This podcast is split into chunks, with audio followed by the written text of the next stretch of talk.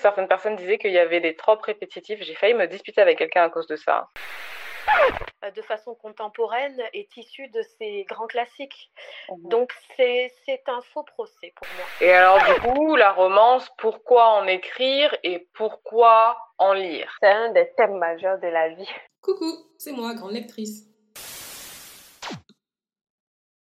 Il y a peu, j'ai remarqué qu'il y avait de nombreux sujets qui n'étaient pas abordés quand on parle des littératures noires. Et c'est pour ça que j'ai voulu créer une nouvelle catégorie sur le podcast, les tables rondes, qui nous permettront de discuter entre lecteurs et auteurs sur des questions importantes. Et aujourd'hui, nous allons commencer par un de mes sujets favoris, la black romance. C'est un genre qui peut malheureusement se prêter à débat. Outre-Atlantique, c'est un genre connu et reconnu. Il y a de très nombreuses parutions chaque année. Il y a Talia Hibert, Alissa Cole, Yasmine Guillory, etc., etc. Et puis, on a la France. Que se passe-t-il en France? Avant d'entrer dans le vif du sujet, je vais laisser toutes les invités se présenter. Aujourd'hui, on en a deux. Et on va commencer par toi, Solim. Est-ce que tu peux nous dire ce que tu fais dans la vie, d'où tu viens? Et euh, le titre d'une de tes romances Alors, coucou tout le monde. Grande lectrice a déjà donné mon, mon pseudo, Solim Kadé. Je suis togolaise d'origine, je vis au Togo aussi. À part écrire des livres, je suis un peu touche à tout. Euh, mais sinon, dans la vie de tous les jours, je suis dans le domaine de la négociation commerciale, des achats. Et le titre d'une de tes romances? Ah oui, le titre d'une de mes romances, ça, je vais donner Flashback dans le, le futur. Yep. Flashback dans le futur, euh, j'avais fait une chronique dessus, donc si jamais vous voulez aller la voir sur le blog ou sur le podcast. Merci beaucoup Solim. On va passer à toi, Suzanne. Oui, donc moi je suis Suzanne Siloulou. Dans la vie, je suis professeure d'économie-gestion et euh, j'aime écrire. Euh, donc euh, j'ai écrit plusieurs romans, dont le premier qui a été auto-édité et qui s'intitule Fragrance. Et tu viens d'où? Alors moi je viens du... de région parisienne, j'habite en région parisienne et donc je vis en France. Ok, ok, parfait. Merci à toutes les deux. On va commencer avec du coup les questions de fond. Euh, il y a différents préjugés en ce qui concerne la black romance. J'en ai euh, relevé quelques-uns. Ce sont des lectures sans intérêt. La romance est un genre de lecture sans intérêt. Qu'est-ce que vous pensez de ça? Ça me fait sourire, moi. Euh, en fait, ça dépend qui le dit que c'est sans intérêt parce que dans la littérature francophone, il y a quand même un élitisme qui dit que tout ce qui n'est pas classique est sans intérêt. C'est vrai. Et donc, euh, si on est, euh, on est adepte de la lecture classique, forcément, la, tout ce qui est romance moderne n'a pas d'intérêt. Après, quand même, on a pas mal de classiques qui parlent de romance. Mm-hmm. Mais euh, c'est pas dit de la même manière, ce n'est pas la même époque. Donc, le, je trouve que le préjugé est un peu facile, quoi. Parce que quand on regarde Orgueil et Préjugés, c'est de la romance. Exactement. exactement. Voilà, donc, euh, et euh, tout ce qu'on fait aujourd'hui euh, de façon contemporaine est issu de ces grands classiques. Mhm. Donc, c'est un faux procès pour moi. Mhm. Je partage le point de vue de Suzanne. Ce n'est que des préjugés, des idées reçues. Mais sinon, la romance, c'est pas un truc, comment dire, c'est pas, ça devrait pas être vu d'un mauvais œil, non. Puisque même quand on prend les, les grands classiques aussi dans les dessins animés, mm-hmm. c'est toujours le même thème. C'est toujours le même thème. Les contes de fées, tout ça, c'est toujours la romance. Comme par rapport à notre titre, pas de black romance, mais c'est toujours de la romance. Mm. J'ai aussi relevé que certaines personnes disaient qu'il y avait des tropes répétitifs. J'ai failli me disputer avec quelqu'un à cause de ça. Euh, Il y avait des quoi? Les tropes répétitifs, c'est toujours la même chose, c'est toujours les mêmes histoires, ça ne change jamais. Alors, euh, bah c'est vrai. C'est vrai que c'est le même. Euh, comment dire schéma le, le, même, le, le, même schéma si l'on veut, mais l'histoire n'est jamais la même. Mhm. C'est jamais la même inspiration, c'est jamais la, la, la, même histoire, les personnages sont différents. Bien sûr, il y a peut-être des choses qui doivent se rapprocher, mais je veux dire, c'est la même chose quand on regarde des films. On va au cinéma, il y a beaucoup de choses qui vont se rapprocher et pourtant c'est pas le même film. Mais c'est pareil avec euh, avec les livres. Je pense que là aussi le préjugé vient de personnes qui n'aiment pas la romance. Parce que quand on aime la romance on a des tropes préférés on a par exemple Enemy to Lovers euh, on a euh, patron employé. Voilà. Ce sont des hum, ce sont des tropes qui reviennent beaucoup en, romance et qui sont appréciés des adeptes de, de, de romance contemporaine donc oui, c'est répétitif, euh, mais, euh, mais c'est le, on pourrait dire la même chose pour les romans policiers. Mhm. Voilà, donc euh, il n'y a pas de. Il se passe les romans policiers, c'est souvent il y a un meurtre, il faut retrouver la personne, mais c'est jamais la même histoire, c'est jamais la même intensité, c'est jamais les mêmes personnages, et pourtant le trope est le même. Soline, toi, tu es d'accord avec ce que Suzanne vient de dire? Souvent, on fait ce que les gens aiment, ce qui se vend bien. Donc, pour ceux qui disent non, non, non, c'est parce qu'ils n'aiment pas, tout simplement. Et après, il ne faut pas oublier que chaque, chaque histoire, chaque roman, il y a un peu de, un peu de vécu de l'auteur, euh, beaucoup de la personnalité de l'auteur. Donc, ça va faire que chaque histoire sera différente, même si, au fond, la trame, la trope, comme vous dites, elle est semblable à tant d'autres. Mmh mmh mmh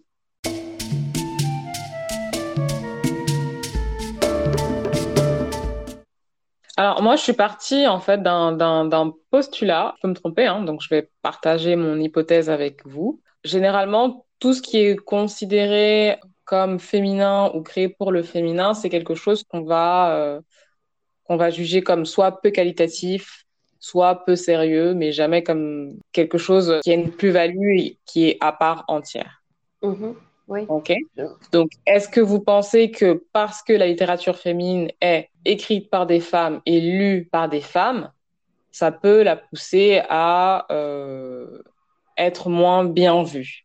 Oui, je pense que c'est une des causes pour lesquelles on voit très mal la littérature, la black romance. C'est une des causes parce que si tu vois, par exemple, un homme qui lit immédiatement, le classe, on dit Oh, toi, tu lis de la romance. Bon, c'est pas quelque chose qui est bien vu en général. Pourquoi? Parce que c'est écrit par une femme.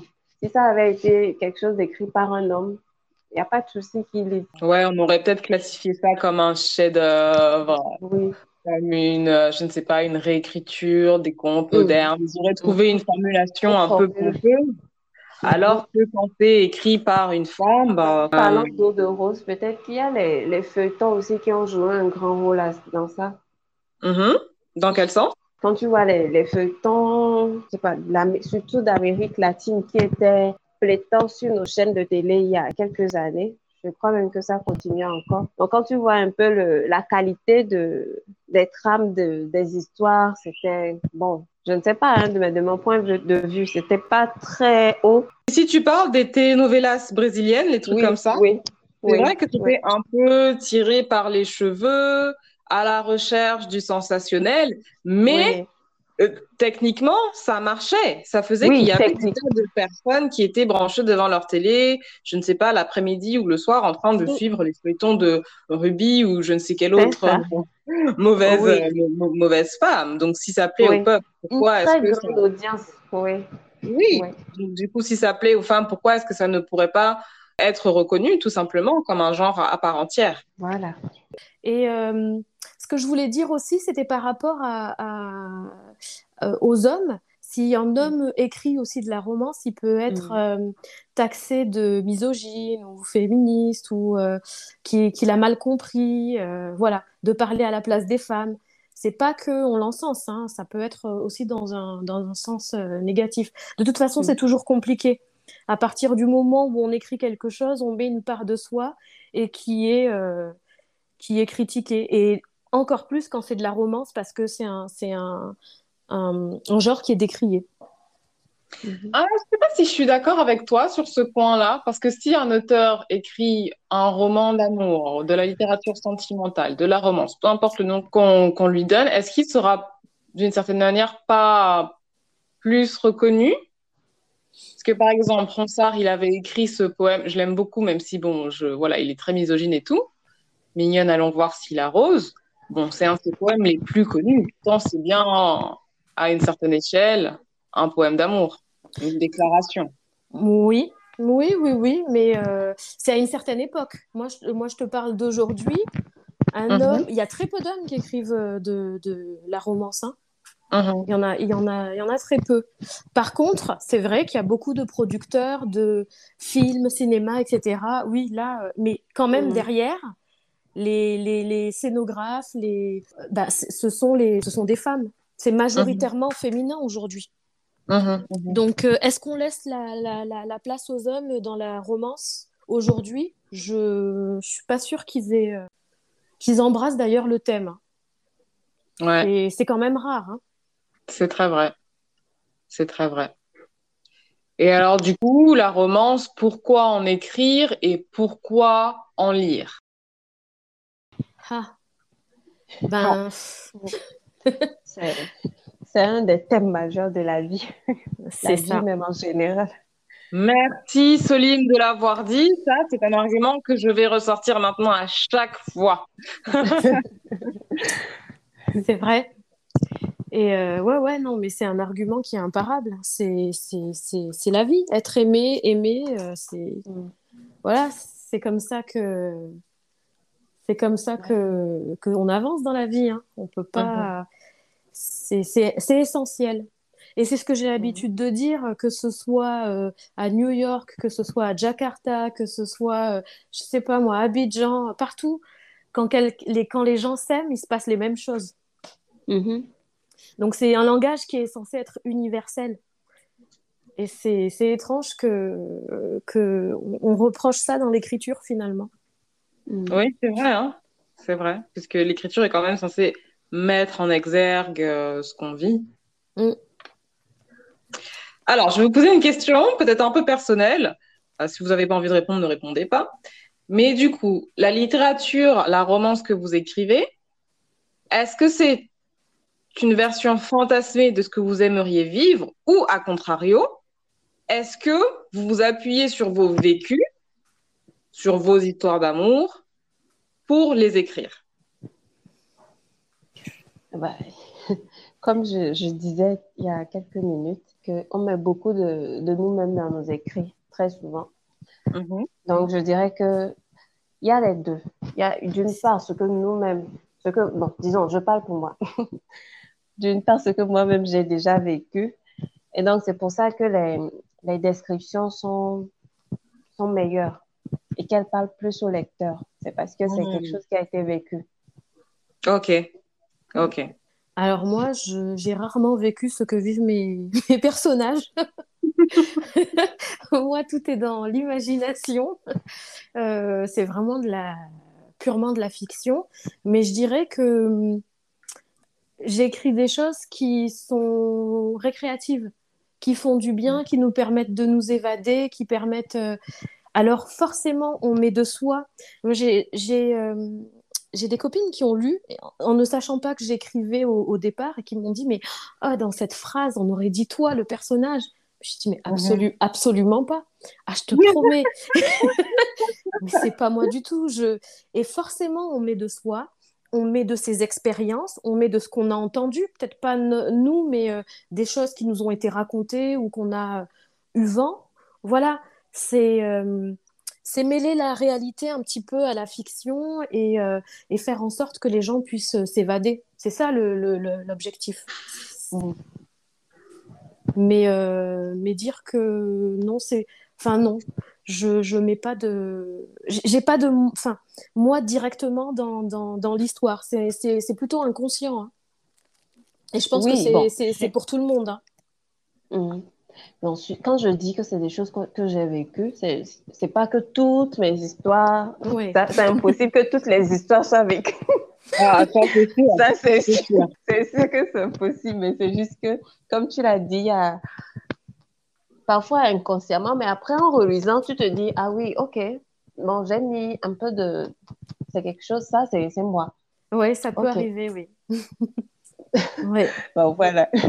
Et selon vous, alors je pense que vous, vous êtes passé par un canal très euh, similaire et différent à la fois. Vous n'êtes pas publié par les canaux classiques, vous n'êtes pas publié dans une maison d'édition ou quoi qu'est-ce.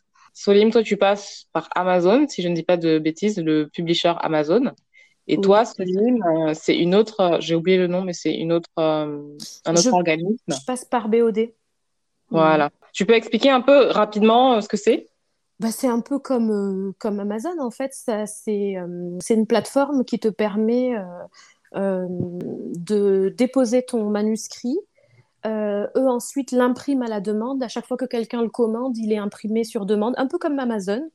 Mhm. la différence, ça va être que, que BOD met à disposition les romans en numérique et en brochet sur la Fnac, euh, euh, sur Amazon, sur, enfin, sur plusieurs autres euh, plateformes. Ouais, ouais, ouais. C'est pas un canal unique. Voilà. Ok. Et du coup, je vais vous poser cette question. Pourquoi avoir choisi ce canal-là plutôt qu'un canal un peu plus classique? La grande question. Ben moi, pour moi, c'est simple. Hein. J'ai proposé mes manuscrits à, une euh, maison à plusieurs maisons d'édition. Soit je n'ai pas eu de réponse, soit euh, on m'a dit que ça ne valait pas la peine d'être lu. Quoi. Oh, wow. Donc, euh, c'est violent. Oui, oui, vraiment. mot, enfin, de temps en temps, quand même, je, regarde encore ce, ce, courriel. Je me dis, mais waouh, c'est quand même. parce que, voilà. Donc, du coup, j'ai arrêté d'écrire pendant deux ans. Oh non Ah si, si, vraiment, je ne pouvais plus. Et justement, c'était fragrance, en plein milieu de fragrance. Impossible. Oh. Enfin, j'ai pas pu écrire pendant deux ans. Mhm. Et, euh, et j'ai repris, euh, j'ai repris, euh, voilà, encouragée par l'une de mes sœurs qui m'a dit, allez, vas-y quand même, fini, moi j'ai envie de savoir la fin de l'histoire. Mm. Bon, ça m'a, ça m'a, ça m'a remotivée. Et de là, ben, j'ai eu plusieurs personnes, notamment sur Wattpad, qui me disait, mais ça mhm. serait bien quand même qu'on puisse avoir le livre papier. Euh. franchement, c'était une chouette histoire, c'est intéressant. Bon, ok. Puis ça a fait son chemin et j'ai cherché comment, euh, comment faire. Et donc, euh, je me suis renseignée. Hein, et puis, ben voilà, on arrive en, avril, en janvier 2022 avec Fragrance auto-éditée. Mhm. Félicitations. Félicitations, oui. Et finalement, finalement, le livre qui valait pas la peine d'être lu est lu par des centaines de personnes. Oui, et finalement, ce qui est dingue, c'est que si on ne lise pas nos histoires, le livre n'existe pas. Et en fait, c'est les mhm. lectures qui font vivre euh, le livre. Et après, soit ils aiment, soit ils aiment pas, mais au moins c'est lu. Ouais. Au moins, euh, il y a, enfin, le, le, livre a atteint son objectif, être lu. Et ça, mhm. c'est Enfin, il n'y a, y a, rien de, de, de, plus réjouissant que ça. gratifiant. Mhm. Voilà. Yes. Je suis tout à fait, euh, je suis tout à fait d'accord. Est-ce que, c'est pas obligé, mais est-ce que vous voulez donner les chiffres un peu de, de ce que votre, euh, votre, dernier euh, roman paru a eu comme nombre de lecteurs alors, moi, je ne saurais pas te dire exactement parce que je n'ai pas fait le, le, le, point. Je sais que je suis au six mois. Enfin, je suis arrivée aux six mois de publication. Et mhm. euh, je m'étais dit que je ferais le, gros bilan pour euh, la fin de l'année. Donc, je sais que j'en ai vendu vraiment pas mal, euh, mhm. surtout en numérique. Ouais. Hein. Voilà, en numérique, ça part plutôt bien. Et, euh, et, oui, quand même, quelques. Oui, quand même une, bonne, une bonne centaine euh, en livre papier. Hein. Et toi, Solim? Non, moi, j'ai pas eu. Je suis pas aussi connue que Sue, Suzanne. Donc, non, j'ai pas encore eu cette opportunité de vendre énormément. Mhm. Donc, mhm. pas trop. C'est pas. Je sais même pas combien de lecteurs. Je peux pas te dire combien de lecteurs non plus. D'accord. Euh, Parce que après, ça, je ne sais pas si vous ciblez par rapport au, pays où vous résidez ou alors si vous ciblez en littérature francophone. Alors moi, en littérature francophone, c'est clair que que euh, euh, le continent africain, l'Afrique francophone achète beaucoup en, en, numérique. Ah Oui, achète beaucoup en, en numérique. Et en France euh, et à enfin, en Occident, on va dire, bah, c'est moitié-moitié. Ok. Est-ce que, est-ce que tu sais s'il y a une raison à ça? Ben, je pense que n'a l'accès pas au, accès. euh, l'accès au, au livre papier, comment tu fais euh, En fait, le, ce qu'il faudrait, c'est qu'on puisse mettre nos livres directement dans les librairies, dans les pays concernés, et que les gens puissent aller les acheter. Après, il y a aussi le coût d'un livre papier, qui est beaucoup plus important qu'un livre numérique où tu en as pour 2-3 euros, et c'est abordable pour... euh, Enfin, où, où que tu vives, c'est c'est quand même euh, plutôt... euh, abordable et puis tu peux l'avoir tout de suite tu le réceptionnes sur ton Ouais. appareil euh, voilà, donc euh, je pense que c'est de là que vient la, la différence. Mhm. Ok. Du coup, je, je, je, je vais me permettre de rebondir sur une de mes dernières questions. Pour vous, de manière générale, est-ce que la littérature noire se vend bien? Bah, ça dépend de quelle littérature noire. Il y a plusieurs littératures noires, enfin, selon moi non, mais vu la classification et la façon dont euh, c'est promu, etc., on a la littérature noire américaine classique avec euh, les euh, Tony euh, Morrison, enfin, bon, tu vois, enfin, toute, ce- toute Ouais, cette ouais, ouais. catégorie de, de- d'écrivains-là. Ensuite, tu as les, tu as les, les, les auteurs noirs francophones qui viennent d'Afrique, euh, comme euh, euh, Calix euh, euh, enfin, tout, je sais plus les, les noms exactement, mais bon, voilà. Le- la personne qui a gagné le, le dernier Goncourt, par exemple. Tu vois, Ouais. c'est c'est des romans très intellectuels, etc., et qui sont voilà, vus comme classiques. Ensuite, Mhm. tu as, bah, tu as toute la littéra la chick-lit américaine, hein, et voilà, les, les nouvelles qui sont best-sellers d'ailleurs au New York Times. hein. Mais quand toi, tu dis la littérature noire, tu penses à quoi exactement? Pour moi, la littérature noire, c'est plutôt une catégorie. C'est ce qui est Mm. écrit par les personnes noires. Et, Donc, euh, qu'elle soit noire, noire américaine ou autre, Tout à fait, tout à fait. noire. Ok. Ouais, ouais, ouais. Ouais, ouais, ouais.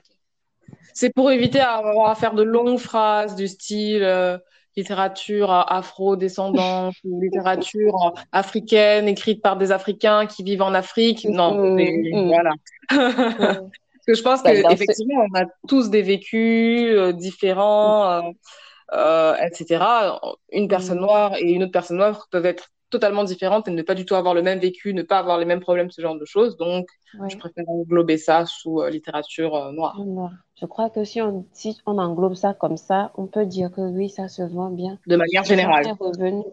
Oui, de manière générale. J'ai l'impression que on a tendance à encenser un peu tout ce qui vient des États-Unis en termes de littérature Comme disait Suzanne, on parle de Toni Morrison, etc. Ok, bon, je dis pas que Toni Morrison est vieille, hein, mais euh, bon, maintenant, il y a d'autres auteurs qui ont fait leurs preuves, etc., etc. Est-ce qu'on parle un peu plus de J'ai pas l'impression. Mhm. Comme elle parlait aussi tout à l'heure de grands classiques, c'est un peu ça. C'est celles qui étaient là, les avant-gardistes un peu. Donc, c'est elles qui sont toujours en avant, mises en avant. Après, il y a quelques-unes, quelques nouvelles têtes que tu vas voir sortir du lot, mais c'est pas beaucoup. Ouais, je, je suis d'accord. Parce que du coup, si, est-ce qu'on peut en citer, on peut en citer certains qui sont contemporains?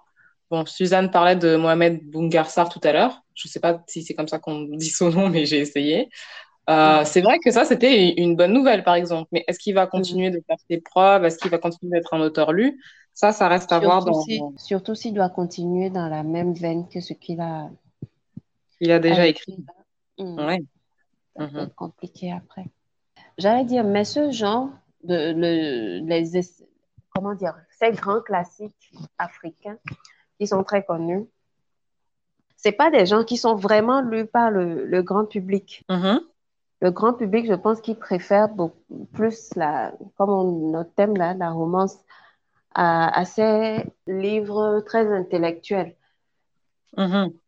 et qui ne Ben sont oui. sûrement peut-être parce que, parce que de un, c'est pas accessible sur le marché et de deux, peut-être le niveau de, de compréhension, on cherche plus de plus une lecture de détente, sortir de son quotidien que de, de réfléchir beaucoup plus. Ben, elle se vend quand elle est mise en avant. Mhm. Voilà. Une fois qu'on est mise en avant, ça se vend. Regarde, euh, c'est, c'est, je crois que, euh, comment elle s'appelle? Laurent Safou? Oui. Bah, ça, ça, se passe plus, enfin, ça commence à, à, à bien, euh, même très bien marcher pour elle parce que elle est mise en avant et puis qu'elle fait aussi un travail euh, sur les réseaux euh, pour être visible et, et que sa voix porte. Donc, on est vendu si on nous laisse le, le, moyen de communiquer et si on communique aussi sur nous. Ouais. Mm. Et, mais quand tu dis mise en avant, c'est mise en avant par qui ou par quoi? Ben, Alors déjà, c'est par les médias. Mm-hmm. Ils choisissent, hein, c'est comme pour tout, euh, ils choisissent qu'est-ce qui est mis en avant. On voit les maisons d'édition aussi, euh, quand elles ont des, des, livres qui sont souvent traduits euh, de, de l'étranger, etc., des livres qui ont fait des millions de, de, de ventes ailleurs, bah, chez nous, c'est pas, pas promu. Ouais. Les, la couverture est changée, enfin, c'est tout est fait pour que. Pour, on a l'impression que c'est fait pour, pour pas que ça soit vendu, quoi. On en parle très mmh. peu, ça sort très peu. Donc, et je suis certaine que si il y avait le même niveau de promotion pour tous, mais ils se vendraient autant que mmh. les autres et on se poserait pas de la question de si c'est de la littérature noire ou pas. On parlerait de littérature tout court. C'est ça. Moi, je suis tout à fait d'accord. Tout à fait d'accord. Et du coup, est-ce que vous avez l'impression que euh, en termes de littérature noire, il y a des barrières, de la difficulté ou du manque de considération en termes de, la de littérature noire et en termes de romance noire également En fait, ce qui, moi, ce que je, je trouve, ce que je trouve dommage, et je, je le répète tout le temps, c'est qu'on soit obligé de qualifier comme littérature noire. Mm-hmm. C'est déjà une première barrière parce que euh, ça rajoute un genre au genre et, euh, et c'est déjà, alors surtout en romance, c'est déjà compliqué. Euh, du coup, ça nous enlève aussi, enfin, ça nous enlève de la pertinence finalement, parce que mhm. littérature noire, donc ça voudrait dire que c'est ça ne peut être lu que par des noirs. Je crois que Talia Hebert, elle est, elle est lue par les noirs, par les, par les Américains en général. Et mhm. c'est ce qui et c'est ce qui fait son succès. Il faudrait que nous, en, les, les francophones, on arrive aussi à ce niveau où on se dise on a un livre et on lit. Après, c'est vrai que les sujets sont euh, propres voilà, à euh, une culture qui est plutôt euh, afrodescendante, ça c'est sûr. Mais est-ce que est-ce que tu es d'accord avec ça, toi, Solim? Je suis d'accord avec Suzanne parce qu'on ne dit pas littérature blanche hmm? ou littérature asiatique, coréenne, etc. Non, on parle de littérature simple. Donc oui. Et puis après, il y a le problème de la mise à disponibilité des, des livres, des ouvrages. On, mm. a pas, on a des maisons d'édition, beaucoup de maisons d'édition en Afrique, mais l'impression ne se fait pas toujours ici. Quand tu as des maisons d'impression, le niveau de qualité n'est pas le, même que celui que t'offrent des maisons d'impression européennes ou même chinoises. C'est toujours, la qualité est toujours moindre. Et donc, ça rebute parfois le, le lecteur aussi, s'il doit l'acheter au même prix, mais que la qualité n'y est pas. Mhm. Moi, je voulais quand même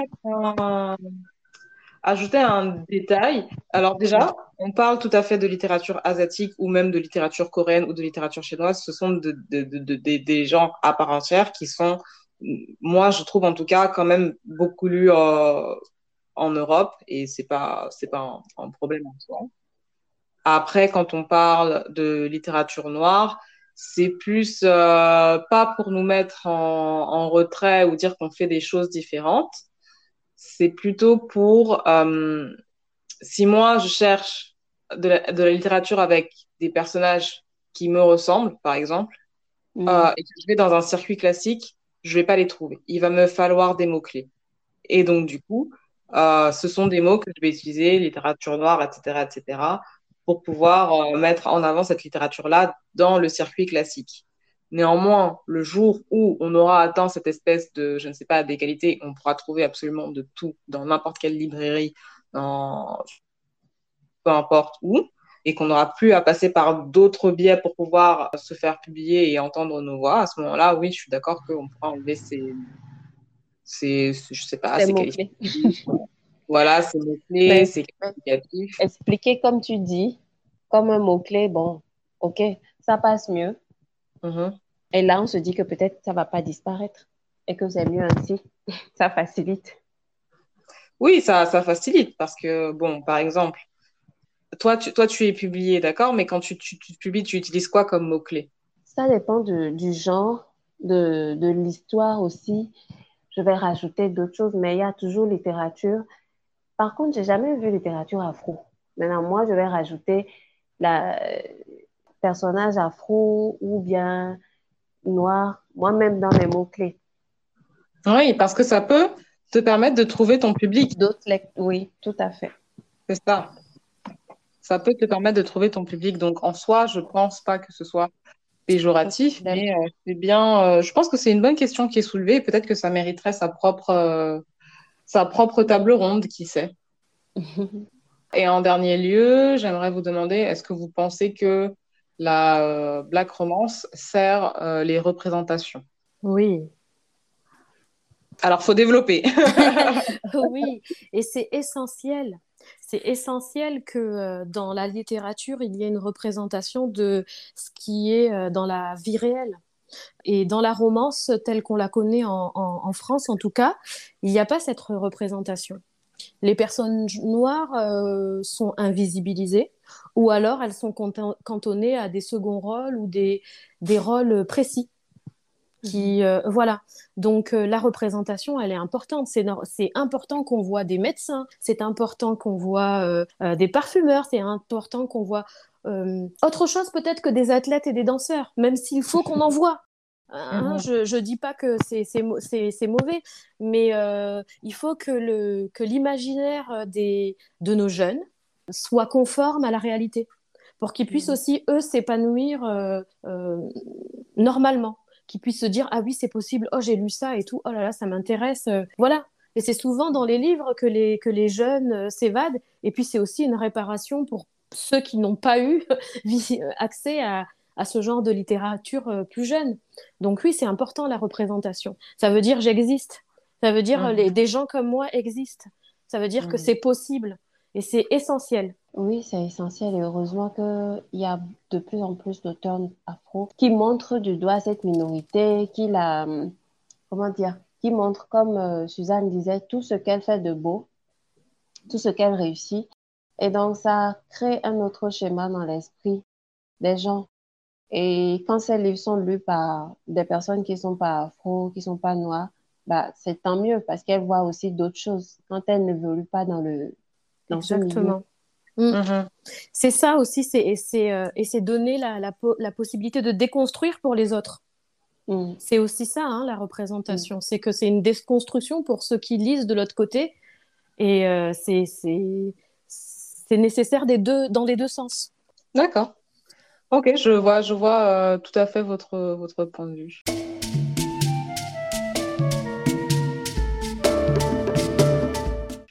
Est-ce que vous voulez ajouter d'autres choses?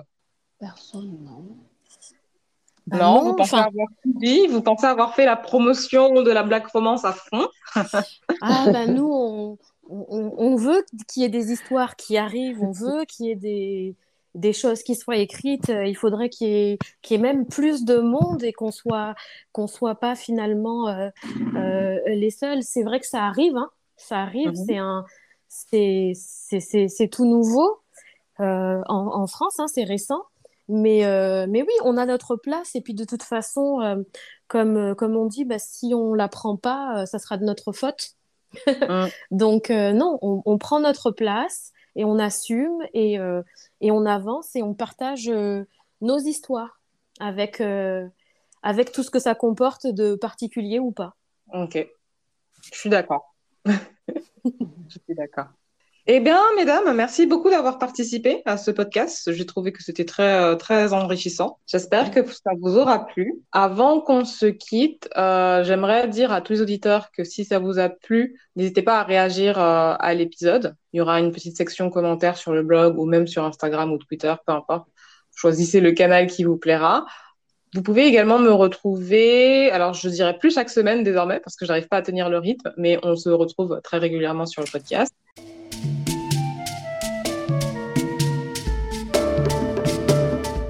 Suzanne, Solim, vous pouvez choisir un de vos romans au hasard et euh, le résumer et dire où on peut le trouver. Eh bien, Solim, je te laisse euh, la primeur. ok. Euh, bon, est-ce que je peux parler de, du roman qui sort en Oui, bien sûr. Là? Bien sûr, bien sûr. ok, d'accord. Donc là, j'ai un peu ou même beaucoup sorti de ma zone de confort. Ce n'est pas une réelle romance de la, du début jusqu'à la fin. Non? Mhm. Il y a un c'est un drame, un roman mhm. dramatique. Et donc, il y a, comme on disait au début, comme l'amour, bon, la romance, c'est la base. Donc, il y a quand même un soupçon, mais vraiment un soupçon. Et le, bon, ah, je n'ai même pas donné le titre, hein. excusez-moi. Le titre, c'est Nous pour le pire et le meilleur. Et donc, vu que j'ai commencé par pour le pire, avant de mettre le meilleur après, ça vous donne un peu une idée de, du livre. Ça va pas être une partie de fou rire, non. C'est un livre que j'ai écrit pour mener, à, mener une réflexion. Parce que moi-même, c'était pour extérioriser des sentiments, comme je l'ai mis dans les descriptifs sur mes comptes déjà. C'était pour extérioriser des sentiments très durs, très forts à la suite d'un drame. Et en lisant le livre, vous allez pour ceux qui ont connu ce drame, vous rappeler de quoi il s'agit. Parce que c'est basé sur des faits réels. Ah, ok. Ok, bah, tout ça donne envie en tout cas. il y a quelques années. Et donc, c'est résumé très court, c'est l'histoire d'une d'une femme, Gracia, et qui va vivre un événement douloureux, la perte de son conjoint, dans des circonstances euh, tragiques. Et donc, comment faire après pour surmonter cette épreuve? Parce que perdre un conjoint dans certaines circonstances, ça va, mais quand c'est tragique, c'est dramatique, ça ajoute encore à la difficulté du, travail de deuil. Et du coup, ça sort quand? Le 26 août. 26 août. Oui. Ok. Je vous remettrai tout ça dans la description et sur le blog. Si jamais il y a des gens qui sont intéressés par euh, le livre, je vous mettrai le lien du livre euh, au moment de, de sa parution. Et du coup, toi, Suzanne, un livre que tu as envie de mettre en avant? Alors, je vais mettre Tout a commencé un vendredi soir de juillet, qui est mon dernier roman auto-édité et qui raconte mhm. l'histoire de Janelle, qui est une jeune femme qui, euh, qui se fait larguer par son petit ami lorsqu'il apprend qu'elle est enceinte. Elle décide de garder cet enfant, mais euh, de là vont découler de nombreuses aventures. Et en fait, c'est un roman qui parle de monoparentalité, de résilience, de comment avancer dans la vie, de vraiment, euh, c'est un parcours sur dix ans qu'on suit de, de, Janelle à travers ces 400 pages. Et, euh, et c'est une, vraie, c'est une vraie leçon de vie. Voilà. Ok. Eh ben, merci beaucoup, mesdames, d'avoir participé et on se dit à, tout bientôt sur les réseaux. À bientôt. Merci à toi. À bientôt. Ciao.